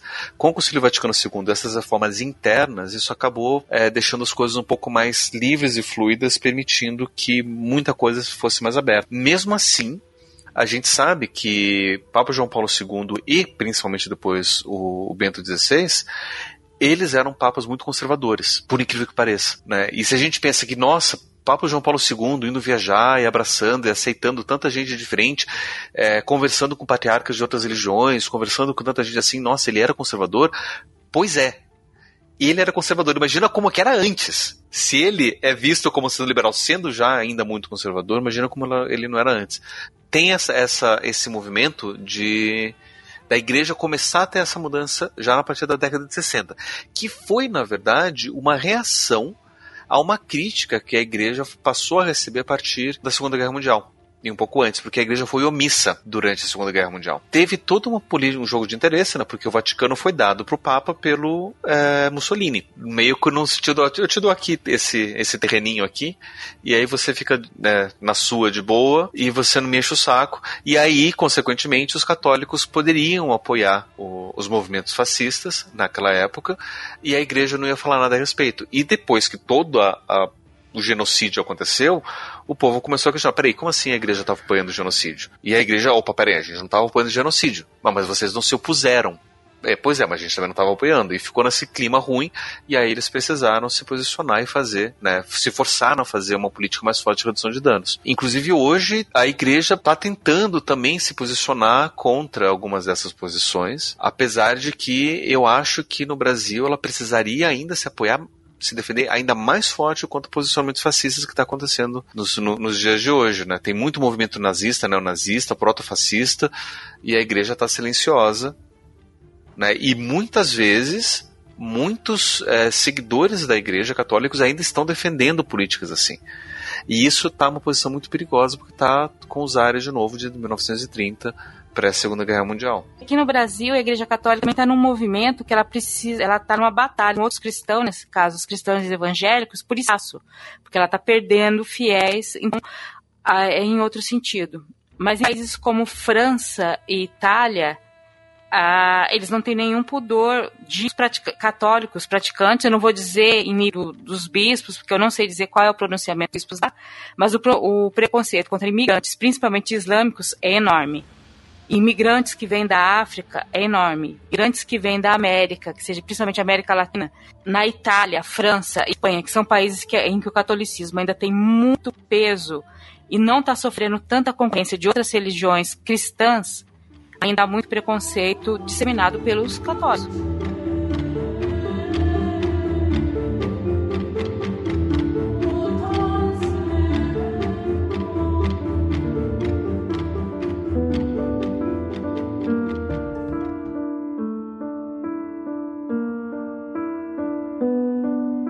Vamos pro próximo aqui. É, aí já seria sobre o espiritismo. Eu, pessoalmente, eu tenho algumas críticas é, ao nascimento do espiritismo ali na, nas origens, né, na parte mais histórica, mas aí é muito questão da época, do local em si, não necessariamente com os espíritas atualmente, assim, isso eu não, né, como eu falo, eu não tenho muito contato para dizer. Porém, eu acabo tendo é, muito mais contato com pessoas da Umbanda, e aí eu fiquei sabendo de um preconceito que um, um, um dano, né? Algo que é o pessoas de umbanda que acaba sofrendo diretamente de gente que se dizem do espiritismo, que coloca-se que a umbanda é coisa de espírito mal desenvolvido, né? E aí a gente pega daquele aquela origem que a umbanda tem relacionado ao espiritismo, né? Então eu já vi mais de um bandista dizendo isso, que o espiritismo ataca, né, que o não, mas pessoas, né, do espiritismo atacam a Umbanda, pondo que aquilo lá é primitivo, né, como a gente pôs, o que os espíritos ali estão mal desenvolvidos, então é, seria errado você ter aquele contato, você tem que ter contato com algo que está mais evoluído, que, tá, que é melhor, né, ali, mais puro, algo desse tipo. Isso, como eu falei, não são palavras minhas, mas são de umbandistas que passaram por isso. Tem um outro problema, que daí é muito, mais próximo da, da minha área, que, né, que eu não sei se é bem um preconceito, você pode chamar de preconceito, tecnicamente pode ser, que é considerar problemas psicológicos como sendo problemas espirituais. Né? Eu já vi muita gente, ah não, mas isso que está passando na verdade é um espírito que está carregado, a gente precisa fazer uma, uma liberação, um passe, alguma coisa e a pessoa está passando por um período de depressão, está tendo ansiedade, ou tá, mesmo está tendo problemas de ouvir vozes, né? Que é muito mais comum do que a gente imagina. E você, ouvinte, nesse momento está.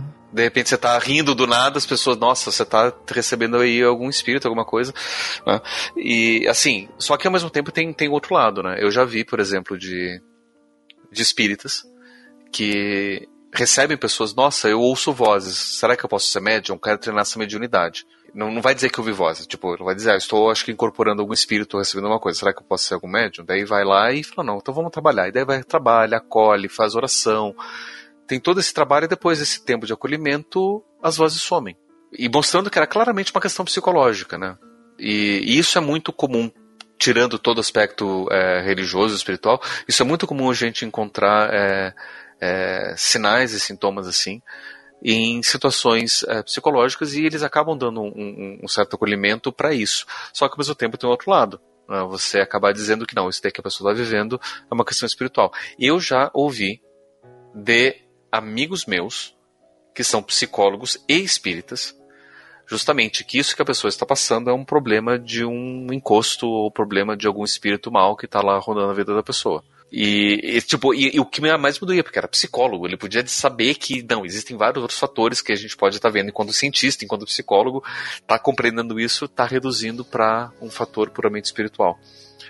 E isso acaba sendo perigoso, principalmente porque você evita oferecer a atenção necessária para essas pessoas. Você acha que isso aí se encaixaria como um preconceito? Então, por isso que é, eu digo que é um preconceito no sentido de ser um preconceito, né? Você achar que tudo aquilo que a pessoa está manifestando pode ser de origem espiritual, né? E então assim, claramente, né? Se a pessoa de repente fala, eu estou ouvindo coisas que não estão aqui, na hora a pessoa vai pensar, então pode ser algum espírito que está falando, você está tendo algum acesso mediúnico. Não. É, pode, e muito provavelmente, pode ser algum sintoma é, psicológico. Né, o que a gente vai chamar clinicamente de uma alucinação auditiva. Que em si não é doença, que em si não é errado que em si não é nenhum problema. Nossa, eu estou surtando, eu estou louca, estou perdendo meu senso de realidade. Não, não quer dizer absolutamente nada. É simplesmente um, uma coisa que está acontecendo com você e que pode ser trabalhado e se facilmente acolhido. E você tem comunidade, tem vários exemplos. Tem um vídeo maravilhoso de uma psicóloga australiana chamada Eleanor Longden, que ela vai descrever como foi a experiência dela com o fato dela descobrir que ela ouve vozes. Né? E que no começo ela ouvia vozes, achava aquilo Tá, eu ouço vozes, foi conversar com uma amiga, falou, nossa, se ouve vozes deve ser louca, né? E ela, será que eu sou louca? Não sei. Foi procurar um médico, falou, ah, não sei o que, tá, como é que você tá? Eu tô bem, tá, e eu ouço vozes. E o médico já abriu os olhos, nossa, ouve vozes, então, esquizofrênica. E começou a tratá-la com esquizofrenia, ela começou a só sofrer por conta do fato dela não ter sido acolhida. Foi só quando ela começou a se acolher e acolher o sintoma que ela começou, de fato, ter uma qualidade de vida melhor. E ela nunca deixou de ouvir vozes, mas as vozes deixaram de atrapalhar. E passou a ser uma coisa comum da vida dela.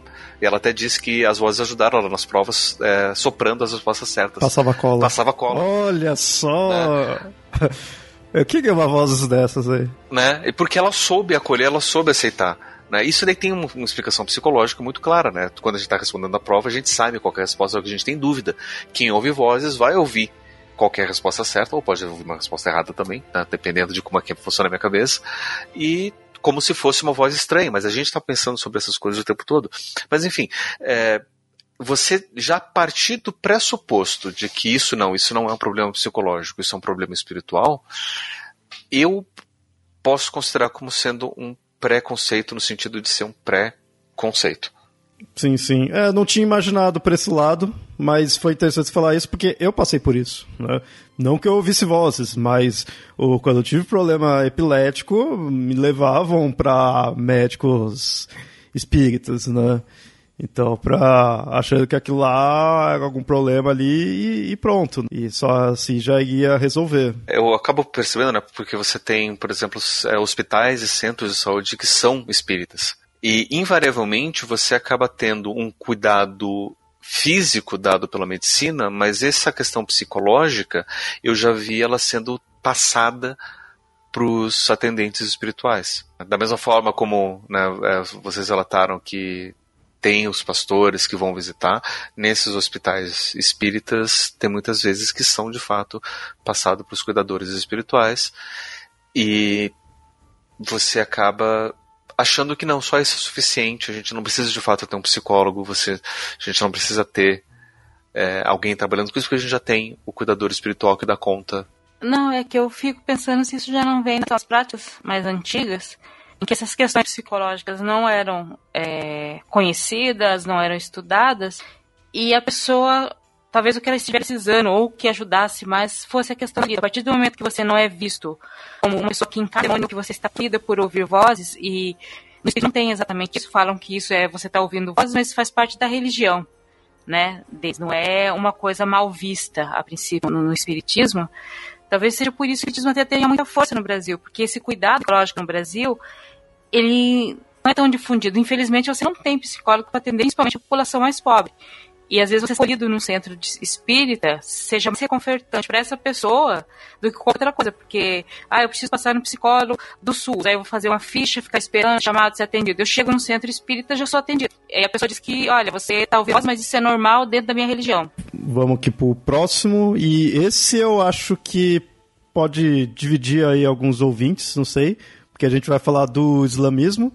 E eu sei que tem ouvinte aí do Pablo Idaio que é bem preconceituoso aí com o Islã. Eu sei que eu já, já vi alguns comentários. Então, você aí que está ouvindo aí, que é preconceito, eu, eu te conheço. Né? Eu olhei indireto. Oh. Ah. eu te conheço, eu sei, eu sei onde você mora. Mas enfim, vamos lá. Do islamismo é interessante que a gente vê. É, a gente pode pegar muito forte os dois lados mesmo tanto na questão de sofrer o preconceito quanto no de praticar. E aí a gente vai pegar, a gente acabou citando meio por alto aí, mas é aquela ideia, a gente pega no, no, no, nosso país, na, na América em si, ali a gente vai pegar pessoas é, é, muçulmanos sofrendo esse preconceito, ou, ou, ou, na Europa, né, ali vai, vai ter também, é, pondo como todo mundo, e aí as generalizações, né, pondo que é todo mundo fanático, que é terrorista, que quer explodir tudo, que quer destruir tudo que não seja da religião deles, né? A gente vai ter isso daí. Por outro lado, quando você pega em alguns países da África, do Oriente Médio, você vai ver pessoas utilizando essa religião para oprimir outros. Então, é aquele são ações que alimentam o preconceito que eles acabam tendo em outros locais. E, e queria dizer, são bem esses pontos aí que eu vejo que muita gente fala, ah, não, mas ó, tal caso que teve, olha isso daqui, vem falar que isso não, eles não são preconceituosos, que eles não estão oprimindo, mas aí também você generalizar todo mundo, né?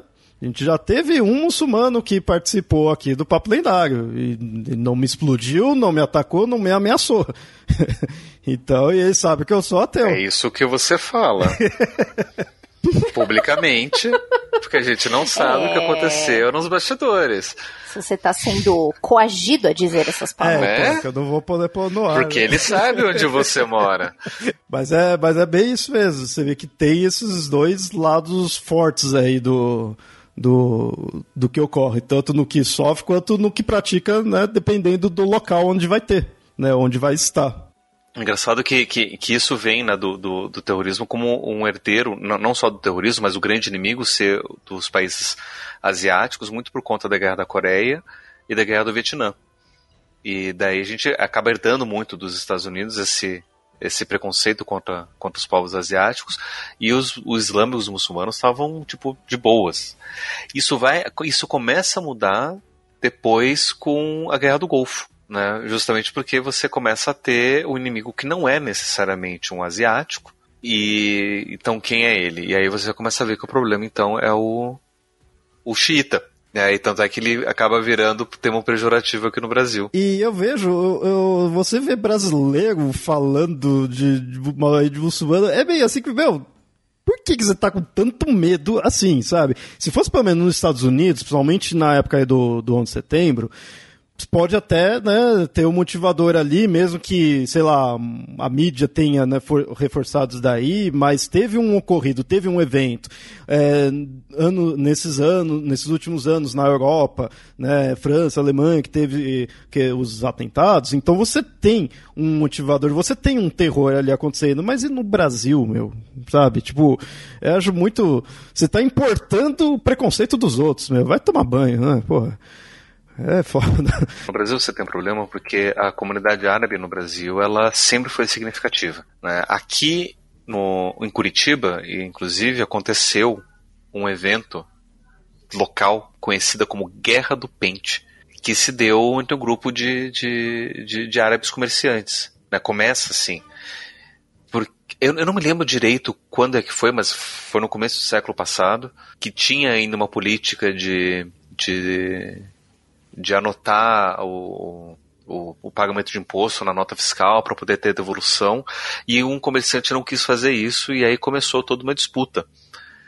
E que acabou virando uma disputa étnica, né? Porque esse comerciante era turco, era curdo, não me lembro exatamente qual etnia, porque eu ouço de um lado que eram os turcos que fizeram isso, mas depois eu, eu li um pouco mais e você tinha uma denominação específica, não sei nem se eles, se eles eram islâmicos, né, para ser bem sincero.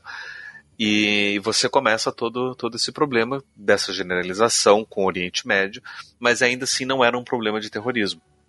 Né? Isso acaba só sendo uma, uma, uma questão. Isso, o, a questão do, do, do terrorista vai ganhar força muito por conta do 11 de setembro, que tem as raízes ali no, na Guerra do Golfo, que tem as suas raízes também no problema do, da Guerra Fria, né? porque você tem o, a tentativa de você armar os, um grupo minoritário no, Irã, no Iraque para lutar contra, para ser resistência à influência é, dos, dos soviéticos, né, que estavam ali, então... A gente pode falar que a culpa é dos comunistas, então, tudo. Não, a gente pode falar que a culpa é dos Estados Unidos. Ah, sempre, sempre. Que, isso sempre. Né, que armaram os, os xiitas, que era um grupo minoritário lá no Iraque, e eles acabaram tomando poder contra os sunitas que eram majoritários. E, enfim, daí teve toda a questão da Guerra do Golfo como consequência disso, daí acabou tendo o, o problema no Afeganistão, que foi exatamente a mesma coisa, né? A gente pega o Talibã, que é um grupo ali minoritário, a gente arma eles para lutar contra os comunistas, e aí eles acabam tomando conta de tudo e fazendo o que fizeram. E aí tem Osama Bin Laden, que tem referências com o Talibã, e aí você acaba generalizando, né, que é tudo problema do muçulmano, quando na verdade é tudo problema dos Estados Unidos estar tá armando quem não devia estar tá armando. É só você ver onde os Estados Unidos está metendo o B dele agora para você descobrir qual vai ser o inimigo amanhã. Eles tentaram fazer a mesma coisa aqui no Brasil. Aliás, no Brasil não, na América Latina. A gente tem uma série de ditaduras militares na América Latina e algumas ditaduras civis que foram alimentadas direta e indiretamente por ações dos Estados Unidos. A gente sabe que a ditadura do Chile foi diretamente financiada pelos Estados Unidos e a ditadura militar do Brasil foi indiretamente financiada também pelos Estados Unidos. Né? Do tipo, se sair esse cara aqui que é pró-comunista, né, que é o, que é o, o, o João Goulart, a gente manda mais, mais apoio financeiro para vocês. E daí chegaram os militares, né? E daí você teve um, um, um, um, um apoio para isso. Então a gente, enfim, onde e agora está acontecendo uma. Enfim, não, não, vamos falar de política americana, vamos deixar pro, pro xadrez verbal que eles falam melhor. Bom, e mais uma religião que tem aqui, a gente falou aí do islamismo, falou aí do cristianismo em católico e evangélicos, então falta o, o último aí do tripé abraâmico, que é o judaísmo. Tem uma, uma questão do judaísmo que é histórica, que é o antissemitismo, que durante muito tempo foi uma prática de um preconceito quase que institucionalizado contra os judeus.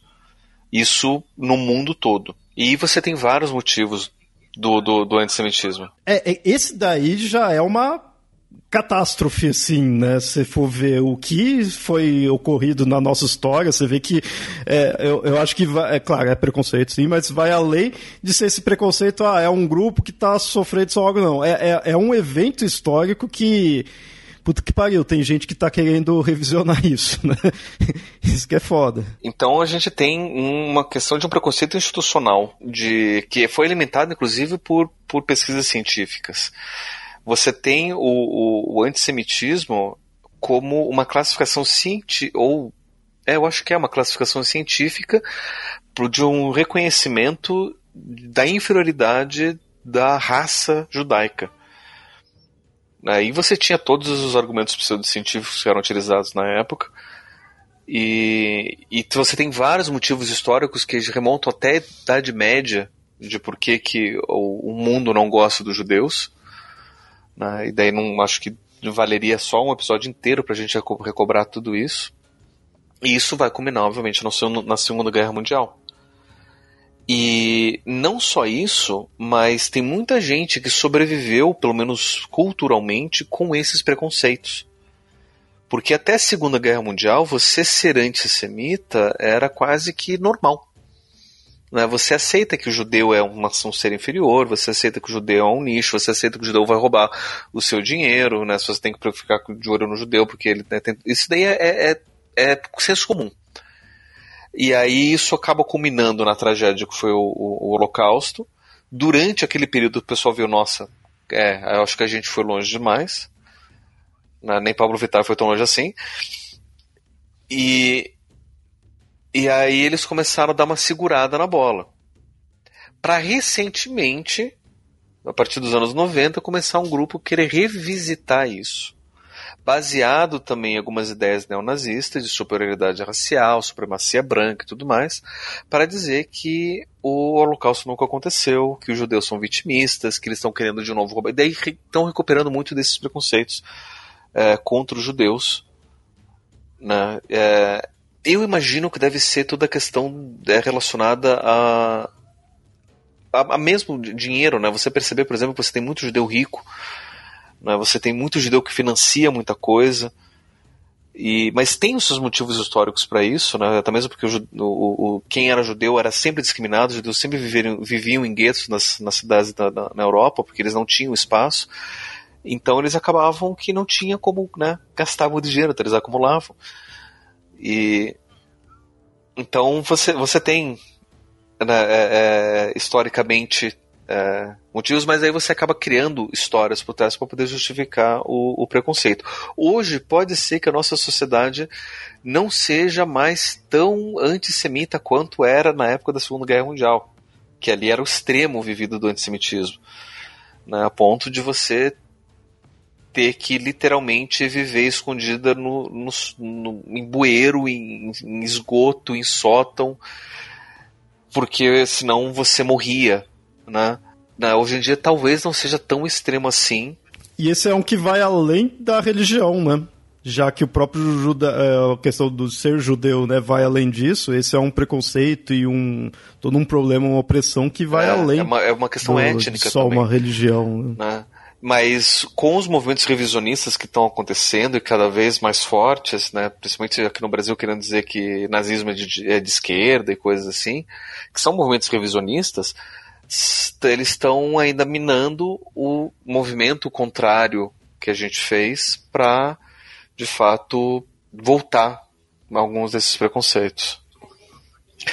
Tem o preconceito que os judeus praticam. Porque, assim, é, de novo, se a gente fala do, do, do, preconceito que os judeus praticam, a gente vai estar generalizando também, mas tem um, um problema bem complicado que está acontecendo em Israel. E daí a gente não vai falar ah, necessariamente que é um. É, do, é do, do sionismo né, que não é necessariamente, de novo, uma questão religiosa, mas eles acabam associando a religião, né, que é o, o problema do, do sionismo, que acaba virando uma prática de Estado do, de Israel que é contrária à presença dos muçulmanos e dos árabes em território é, israelense, né? principalmente dos, dos palestinos que convivem na, na, na, mesma região. E aí você tem todo esse problema do sionismo especificamente, que é uma prática de hipervalorização do, do judaísmo. Né? Contra, obviamente, as outras religiões. É, é, foi interessante, passando um geral aqui, como a gente foi falando aí do, de preconceitos religiosos e a gente acabou entrando invariavelmente em âmbito político. Primeiro, preconceito é um fenômeno social e coletivo. Então, invariavelmente, isso acaba caindo no, no campo político porque a política tem a ver com essa questão social e coletiva. E o segundo motivo é que as nossas organizações sociais e políticas, durante muito tempo na história, elas foram religiosas também. Né? Durante boa parte da Idade Média, boa parte dos, das organizações políticas eram intimamente ligadas ao, à influência da Igreja Católica. Né? Você só podia ser um rei, um nobre que ia governar uma região se você fosse indicado pelo Papa ou pelo Bispo da, da, da região. Né? E, e, isso é, acabou vindo de, de herança aqui para o Brasil. Você tem em vários lugares é, paróquias influenciando política durante toda a história. E é uma questão muito recente que a gente tem essa, essa separação mais explícita, mais clara. Né? Aqui no Brasil, acho que posso dizer, a partir da redemocratização, a gente tem isso, porque durante a, a ditadura militar, a Igreja Católica era estava do lado do, do, do, do governo militar. Né? Não sei se para se proteger, para não ser caçada, mas estava lá junto. Apesar de você ter movimentos dentro da Igreja Católica que fossem contrários. Né? Mas você tinha, é, até recentemente, até pouco tempo, essa mistura entre Estado e, e religião, o que faz com que muitos dos problemas que eram ou são religiosos acabam aparecendo também nas práticas sociais e políticas. E a gente estava aqui querendo falar só de religião, mas invariavelmente acaba caindo nisso. Né? Ouvinte, a gente falou em geral aí de várias religiões, mas como falei desde o início, esse é um episódio em aberto, fique à vontade para acrescentar mais coisas. Se você já sofreu algum preconceito, se você já causou algum preconceito aí em alguém, né, alguma opressão aí, pode falar também de outras, né, religiões aí que a gente não citou. Então fique à vontade aí, esse é um episódio bem aberto. E só lembrar também, né, tipo, é, você falar que se você provocou algum tipo de opressão preconceito, é, de novo lembrar que a gente não está falando necessariamente de ações individuais de pessoas que são simplesmente babacas, porque babaca tem em todo lugar. Né? A gente está falando de fato de, uma, de ideias de grupos contra grupos. Se você, representando um grupo, agiu contra uma outra pessoa que estava representando um grupo, conseguiu reconhecer esse comportamento aqui com a gente e quer relatar, né, sempre muito bem-vindo. Né? Ou então, ou então até uma dica para reconhecer isso, né? Se você, mesmo que você ache não, meu problema não é preconceito de instituição, mas se você parte de uma postura de generalizar de forma pejorativa, grandes chances são que você está sendo preconceituoso. Né? Porque você está tratando um grupo inteiro a partir de uma outra perspectiva que provavelmente é de um outro grupo, não é uma perspectiva só sua, né, uma perspectiva que é compartilhada com outras pessoas que, né, que vão até embasar o que você vai falar, então também é uma questão de grupo, e você está utilizando para poder diminuir um grupo inteiro. Né, como muita gente pode vir se defender, né, falar que não, eu sou ouvinte do, do, do Papo Lendário, mas o problema dos, do, dos muçulmanos, de fato, é um problema dos muçulmanos. Porque veja só, porque tem esse muçulmano aqui que fez isso, esse muçulmano fez o outro, aquele, aqueles terrorismos que estão acontecendo lá são por conta dos migrantes muçulmanos, então é um problema dos muçulmanos. Então, assim, se você está generalizando para poder diminuir, chances são que você está sendo preconceituoso. Né? Então é interessante revisar e, e, e reconhecer que isso não é um problema específico do caráter da pessoa. Isso que eu, que eu acho é, que é importante a gente frisar. Preconceito não é um problema do caráter individual. Passa a ser um problema individual se, mesmo diante da evidência, a pessoa insiste em falar que não, que não é dela. Aí a gente começa a ver um problema da, da, da, pessoa. Mas se diante das evidências a pessoa começa a reconhecer, não, de fato, eu estou agindo de uma forma que estou diminuindo outro grupo ou me beneficiando pela diminuição do outro grupo, as chances são que você está sendo preconceituoso, né? mesmo que indiretamente. Então, ouvinte, reflita, reflita. Isso que é a mensagem final.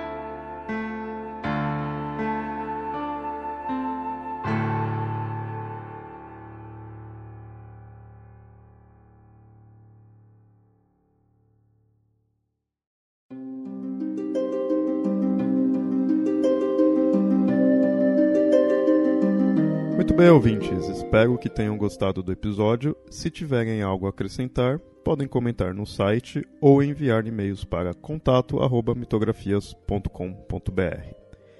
E não se esqueçam de nos seguir nas redes sociais: facebook.com/papolendário e @mitografias no Twitter e no Instagram.